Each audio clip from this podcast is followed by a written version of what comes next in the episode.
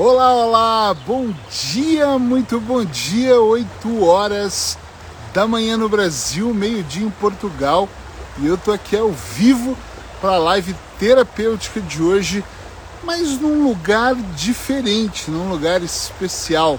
Vamos dar um tempo aí pro pessoal ir entrando, porque hoje a live vai ser completamente terapêutica, num ambiente terapêutico que vai ser mesmo deliciosa de fazer. Então vão entrando, vão dando um oi para eu saber que vocês estão aí. Espero que você não perca por nada essa live, porque ela vai ser mesmo muito especial. Eu vou falar hoje sobre o que eu faço há 22 anos. Durante esses 22 anos, eu vou falar sobre hipnose.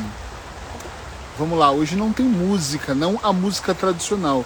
Hoje a música é o barulho aqui desse rio maravilhoso que eu tô nele. Janaína, bom dia. Muito bom dia. Vou entrando e dando um oi para saber que vocês estão aqui comigo. Vamos lá. Opa, tem uns mosquitinhos aqui. Que cena, hein? Hum, que cena. Que lugar. Ramiro, muito bom dia. Diretamente dos Açores. Como é que tá o tempo aí, Ramiro? Depois conta para mim para eu saber, porque aqui tá muito bom. O sol começou a se esconder agora porque eu pedi para ele se esconder, para que eu pudesse ficar mais tranquilo aqui para gravar, para eu entrar ao vivo aqui para vocês.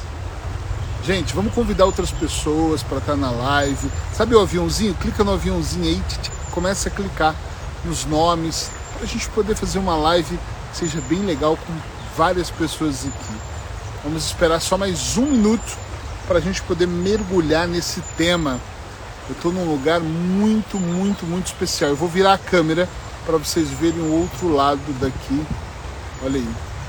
Dá para ver as árvores, um pedacinho do rio. Mas sem dúvida o lado de cá é melhor. Eu só não vou mexer a câmera porque eu estou realmente dentro do rio, sentado numa pedra com os pés na água. Então, se eu mexer a câmera aqui, isso aqui pode cair. Eu gosto muito desse telefone. Hoje está bom, mas ontem foi mal. Os Açores têm dessa, né? Porque, quer dizer, todo lugar tem dessa. Uh, lá em Peniche tá, tem isso também. Um dia está muito frio, uh, um dia está ventoso quase todos os dias. Vamos lá, vamos mergulhar no tema aqui. Nós, o pessoal que foi entrando, depois vai pegando o tema. E se você está ouvindo em forma de podcast, melhor ainda, ouça. Bom dia, grande Miguel Coco. Miguel Coco acabou de me convidar para fazer uma live no Mestre da Persuasão. Então fiquem de olho na minha página que logo eu vou anunciar aí a live. Olha o cara, o cara fala, em vez do cara falar da água, o cara fala, cuidado com as cobras, né? Não tem cobra, tem. Jacaré tem, mas eu já tirei dois daqui agora há pouquinho. Olha, hoje o nosso mergulho vai ser sobre hipnose não vai curar ninguém. Por que, que eu decidi falar hoje na live sobre hipnose? Primeiro, que é um assunto que eu domino muito bem e duas décadas eu trabalho também com essa ferramenta dentro dos meus processos terapêuticos. E segundo, porque não é algo recente, ah, há um mês me procuram para falar de. Há anos me procuram para perguntar se a hipnose pode curar fobias, se pode curar doenças, se eu consigo curar uma doença pré-existente. Enfim, começam a falar uma série de coisas. Eu recebo muitas perguntas de pessoas que têm uma falsa ideia do que é a hipnose e acredita verdadeiramente que a hipnose, ela de alguma forma. Uh, primeiro que alguns acreditam que basta eu dizer algumas palavras do tipo durma profundamente e recitar aqui uma programação e está tudo resolvido, a pessoa vai acordar dizendo, nossa, não tenho mais aquela enxaqueca. Peraí, a minha ansiedade desapareceu, não tenho mais fobias de cães. E isso não é verdade.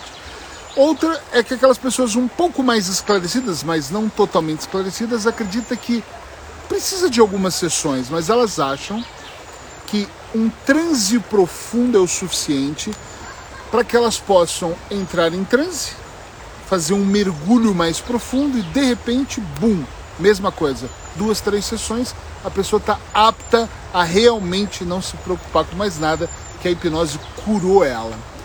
Eu confesso que no começo da minha carreira eu aprendi errado, então eu também acreditava que a hipnose curava as pessoas, que a hipnose era um processo de fim. E depois fui descobrindo que a hipnose é um processo de meio, não é de fim. Não é um processo, realmente não é um processo que você só faz ele, ele acontece. Ele é um processo de meio, ele é um processo que traz resultado, mas ela vai acontecendo.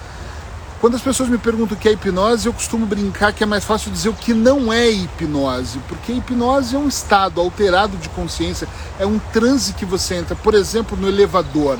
Quando você está no elevador e aqueles números, todo mundo, ou normalmente a maior parte das pessoas entram no elevador, mal se cumprimentam, né? Se põe numa posição e começa a olhar ali.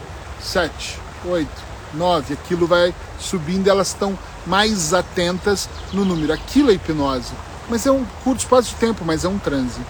Uma leitura, você começa a ler, eu estou lendo um livro de Enneagrama agora, eu percebi que eu estava em transe lendo esse livro.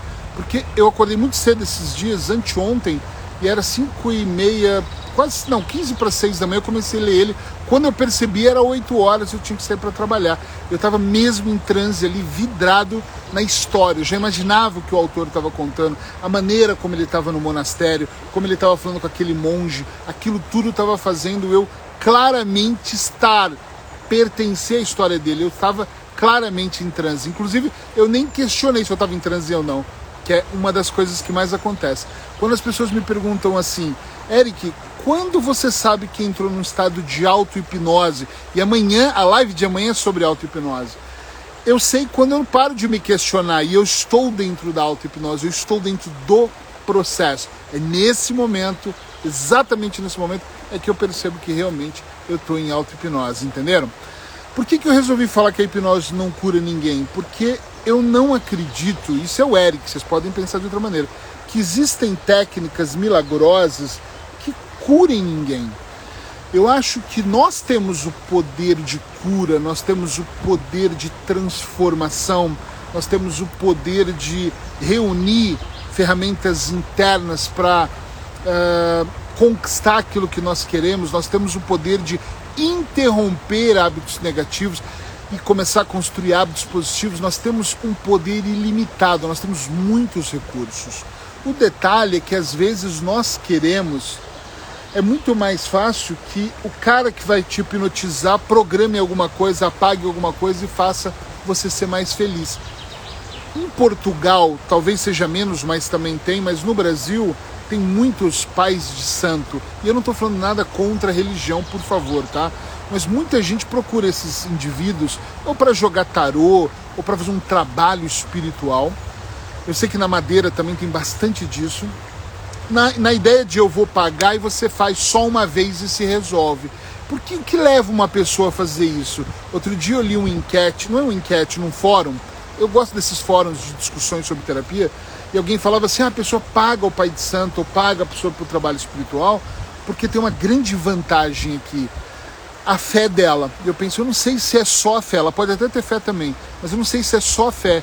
Eu acho também que é eu não quero passar pela dor, eu quero encurtar o processo. E quando a pessoa busca a hipnose, muitas delas, não estou dizendo que são todas, muitas delas também querem encurtar o processo. Estão entendendo o que eu estou dizendo? Sim ou não? Elas querem tanto encurtar o processo que elas pagam o hipnotizador ou o hipnoterapeuta ou o profissional porque elas acreditam que em poucas sessões aquilo vai se resolver. Eric, você está dizendo que a hipnose é ruim? Nunca. Eu, eu, a, é, a, minha, a base do meu trabalho é a hipnoterapia, a hipnose ericksoniana. Só que o que acontece é que a hipnose é uma terapia de meio e não de fim. Claro que acrescento outras ferramentas, a constelação familiar, o diagnóstico sistêmico, a terapia sistêmica. Existe uma série de coisas que eu acrescento no meu trabalho para despertar programação neurolinguística e a hipnose são ali a base, a base do meu trabalho. Grande Kleber, bom dia. Que legal esse lugar, é verdade. Eu estou mesmo sentado numa pedra dentro de um rio muito legal aqui, com os meus pezinhos aqui geladinhos. Então, quando eu olho para essa situação da hipnose, uh, das pessoas confundirem e acharem que a hipnose faz isso, a primeira coisa que passa aqui na minha cabeça, muito claro, é que a hipnose não vai resolver nenhuma situação. O que Bom dia, Emma. O que a hipnose vai fazer por você é fazer você despertar. é te colocar num estado diferente, onde você de repente vai sair do barulho externo e vai se conectar. Por que, que eu escolhi esse lugar para poder falar hoje sobre isso? Porque eu adoro, dentro da hipnose, levar os meus clientes ou os meus alunos, quando eu estou fazendo hipnose ou auto-hipnose, para um lugar seguro. E normalmente, para mim, esse lugar seguro ele, tem, ele preenche alguns requisitos. E ele é no meio da natureza. Eu tenho clientes, eu respeito isso, que preferem que seja na praia. Eu tenho outros que preferem que seja nas nuvens. E a imaginação é de cada um. Eu adoro a parte natureza. Então eu gosto muito de acreditar que quando eu fecho os olhos para o mundo externo e abro para o interno, é num lugar exatamente como esse é que eu venho onde a água. Aqui a água está um pouco fria, mas está gostosa. Mas é onde a água tem uma temperatura ambiente. Onde o som da água, porque eu sou muito água, o som da água me faz muito bem. Onde o silêncio e o som dos pássaros constrói uma conexão. Onde eu olho e vejo a brincadeira das nuvens. Toda essa situação que é externa, ela não é interna, né? Ela é externa ela às vezes me ajuda a trabalhar o meu interno. Mas quando eu estou em casa, ou estou no meu escritório que eu não vejo o mar do meu escritório, por exemplo, ou eu estou no meu quarto que eu não vejo o mar, o que, que eu faço? Eu simplesmente fecho os olhos e trago os meus recursos para um lugar como esse, um lugar que eu já pus os pés, que eu sinto, que eu conheço, que eu posso no mínimo dizer assim: eu sei onde eu estou. Quando eu inicio um processo como esse processo, a primeira coisa que para mim faz todo sentido, mas para mim, tá? É que esta conexão fica tão forte e cada vez mais eu percebo que não é a auto-hipnose ou a hipnose que vai curar qualquer coisa. Essas ferramentas, elas são apenas, apenas, atenção, apenas um condutor que me liga, que me conecta comigo. Por exemplo, eu estou gravando agora todo um curso de auto-hipnose e que se você estiver ligado aqui no meu Instagram, em breve você vai ver eu anunciar ele. E parte desse curso eu estou gravando em lugares como esse, no externo. Por quê? Porque eu quero mostrar para as pessoas que esta conexão, que a auto-hipnose, que a hipnose, que esse tipo de transe são condutores para nos levar para dentro desse nosso lugar seguro. Então a hipnose cura alguém? Eu acho que não, mas eu acho que a psicanálise também não. Essa é a minha visão. Mas eu acho que nada cura ninguém. Ah, mas a medicação cura. Será que cura ou será que ela melhora? Será que ela mascara o problema? Porque se eu tenho dor de estômago e vou lá e tomo um meprazol ou qualquer outra medicação, é provável que eu não vá ter dor de estômago, mas não significa que eu estou curado ou estou bem do estômago. Significa claramente que não existe essa cura, mas existe eu não sinto mais. Eu lembro de uma assessora de imprensa que eu tinha há muitos anos atrás em Curitiba, no Brasil. E eu lembro dela me procurar uma vez porque ela estava com uma forte dor no joelho. E eu fiz um transe com ela rápido e aquela dor do joelho desapareceu. E ela ficou muito feliz. E eu falei: você tem que ir ao médico. Passado uns três dias, um amigo meu, Zavatar, me liga, um delegado da polícia, e fala assim: Eric, tem que vir aqui em casa. Eu não lembro o nome dela mas a nossa assessora de imprensa tá mal e eu fui lá.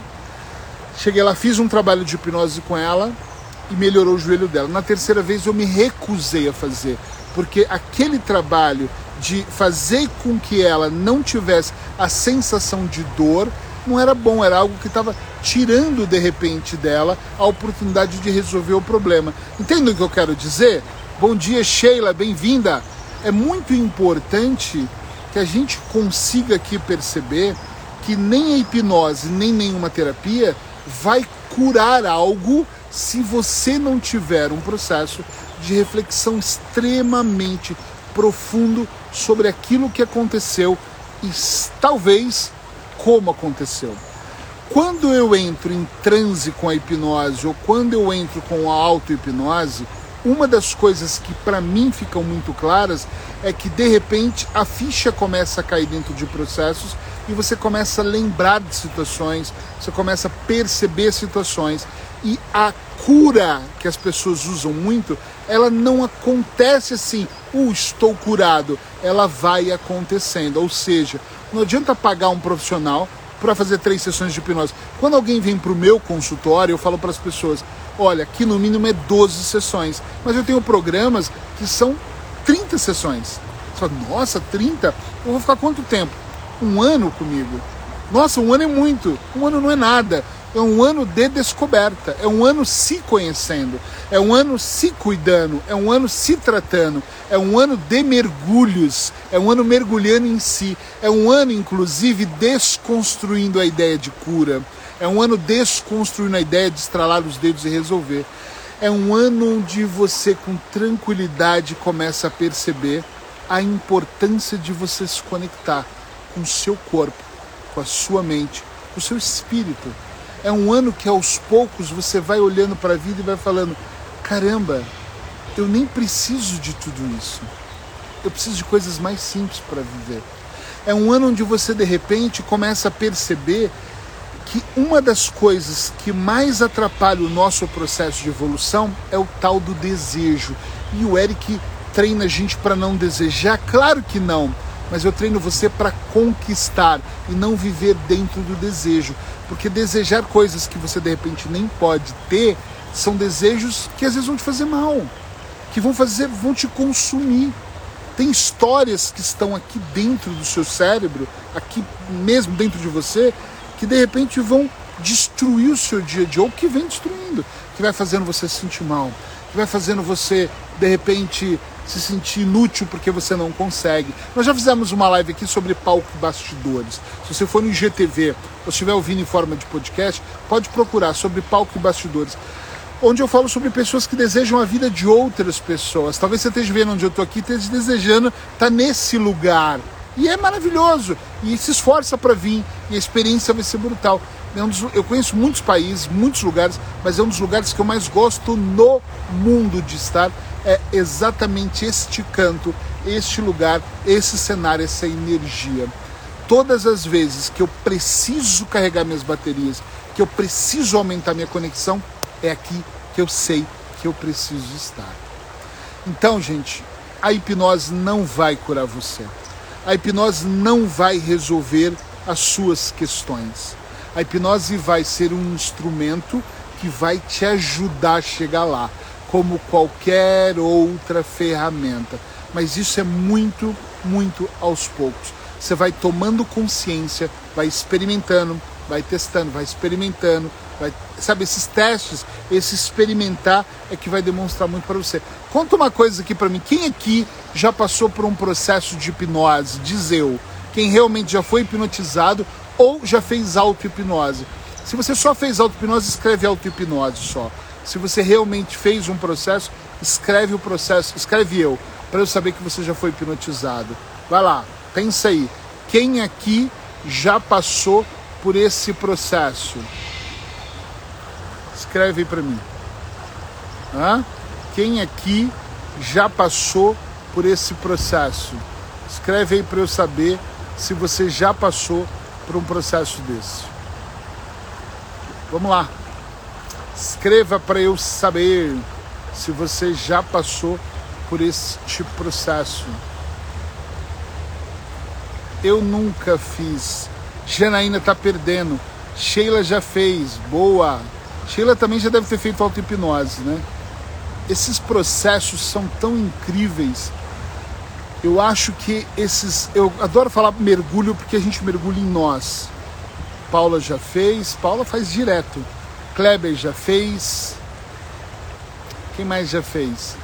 Depois, se você vê, se estiver vendo isso e for gravação, mesmo na gravação, escreve eu ou escreve auto-hipnose para eu, quando for ver, saber que você realmente passou por um processo desse.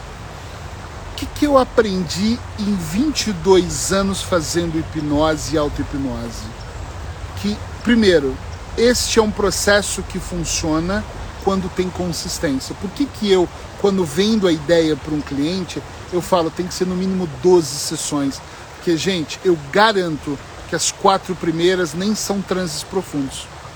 As quatro primeiras é para ele se acostumar com o tom da minha voz. É para ele se acostumar com a maneira como eu faço, com a música que eu coloco. Hoje eu atendo 100% online, então eu atendo no Zoom que me possibilita utilizar sons. Então, quem já fez transe comigo sabe disso, quem já fez hipnose comigo. Eu uso seis tipos de música, às vezes ao mesmo tempo. Olha que brutal. Ao mesmo tempo. Então eu começo com um transe tranquilo, mudo a música, põe uma música só do lado direito, do lado esquerdo. Eu uso muito bioneural, é muito legal esse trabalho. Mas as quatro primeiras sessões é para o cara entender que ele não vai desmaiar, entender que não é um transe que, meu Deus, onde eu estou? Perdi a consciência. Para ele sentir segurança, ainda mais no online. Tem pessoas que são bem inseguras no online. Então, depois de todo esse processo, é que aí finalmente ele vai estar tá mais apto para entrar em transe. E sabe o que, que é delicioso, e a palavra é essa? É que quanto mais eu faço hipnose com alguém, mais eu, eu, eu tenho a clareza de uma coisa: a água estava fria e a água está ficando tão boa que eu não resisto não mexer nela.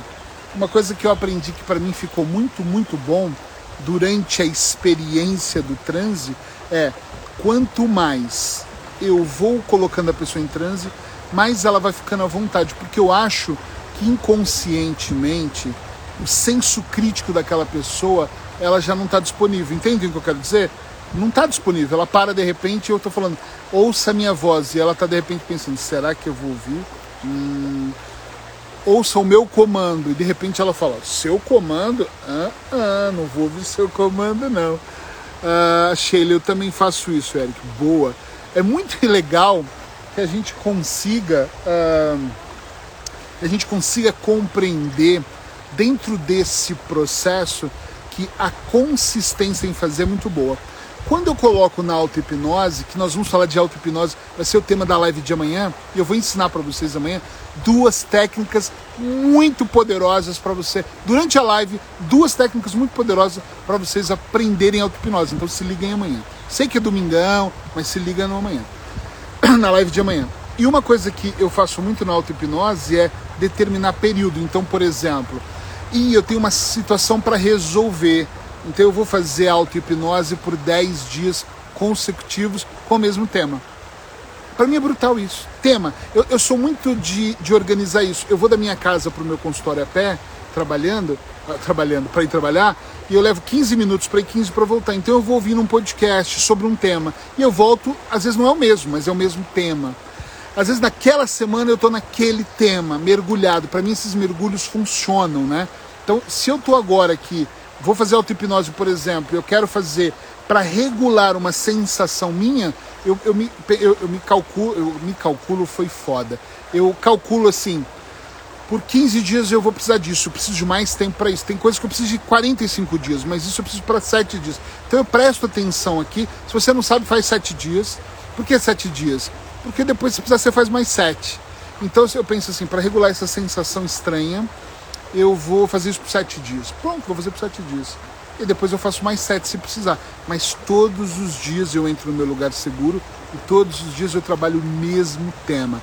Ah, mas por que se numa sessão eu resolvo?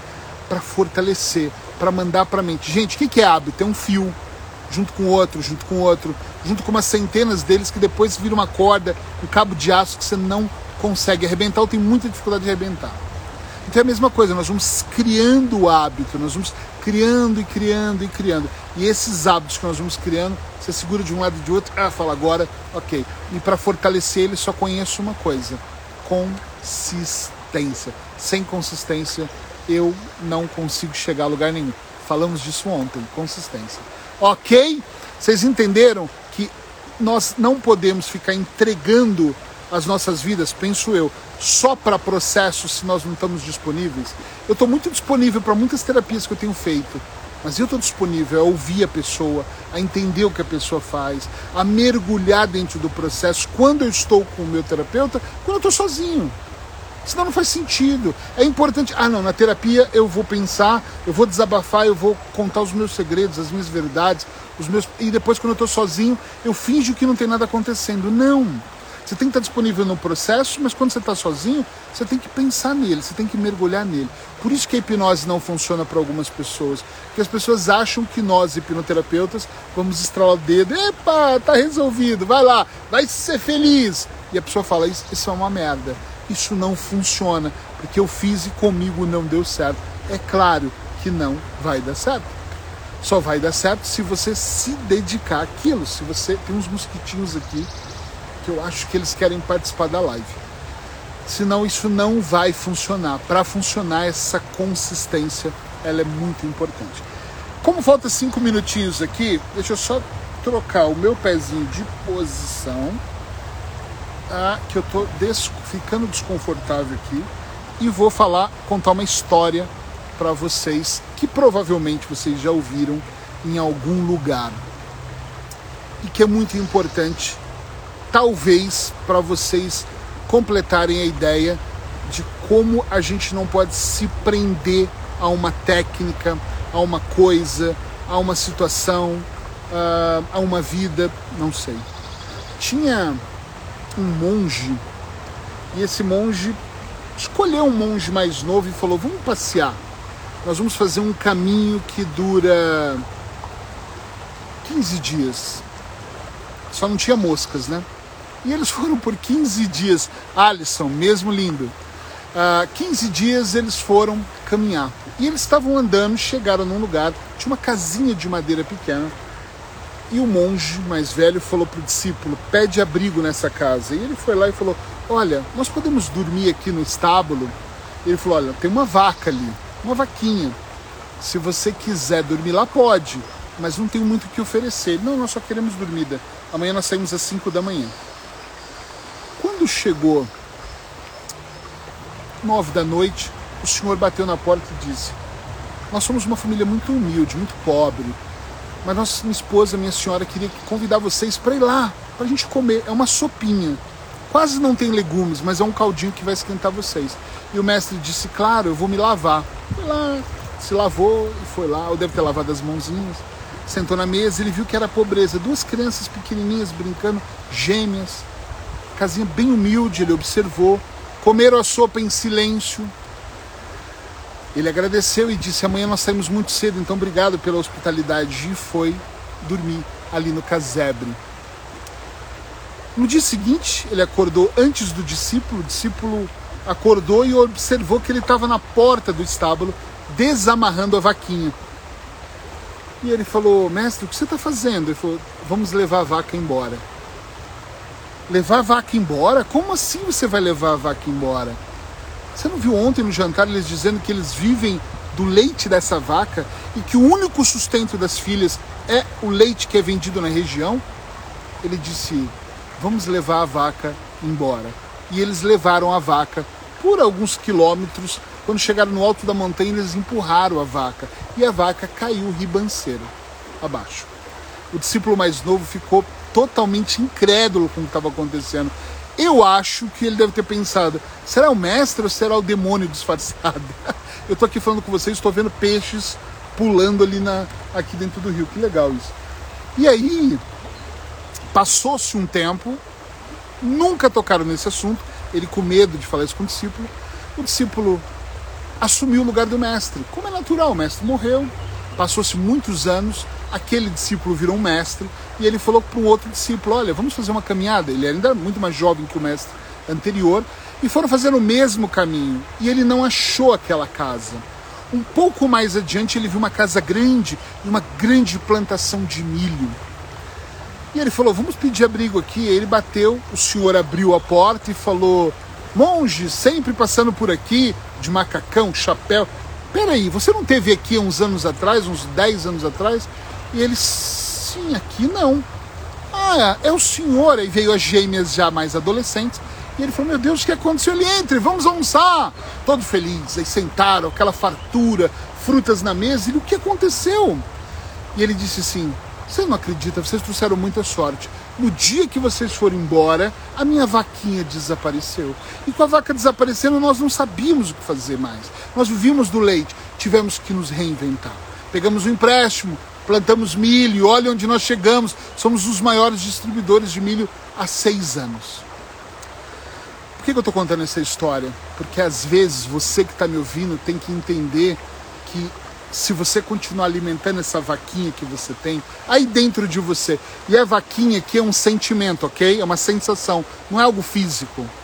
Se você mantiver essa vaquinha dentro de você, você vai continuar vivendo na escassez Você vai continuar vivendo acreditando que é a hipnose que vai te curar.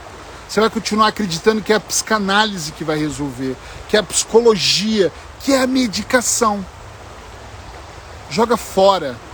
Sobe no alto do monte e joga a vaquinha. E a vaquinha às vezes é uma pessoa, às vezes é uma situação, às vezes é a cidade que você mora, às vezes é um vício que você tem, às vezes é um ciclo vicioso que você está dentro dele. E se você não empurrar essa vaquinha e acontecer, nada vai acontecer na sua vida. Então, presta atenção, tá vendo essa ponte? Queima a ponte, que isso pode fazer uma grande diferença não dá para voltar atrás. Beijo no seu coração. Amanhã, 8 da manhã do Brasil, meio-dia de Portugal, eu vou estar aqui ao vivo de novo, todos os dias, com uma live terapêutica para trazer algo para fazer você pensar. Espero te encontrar em breve aqui. Muito obrigado pela sua companhia hoje e amanhã vamos falar de auto-hipnose. Obrigado. Tchau, tchau.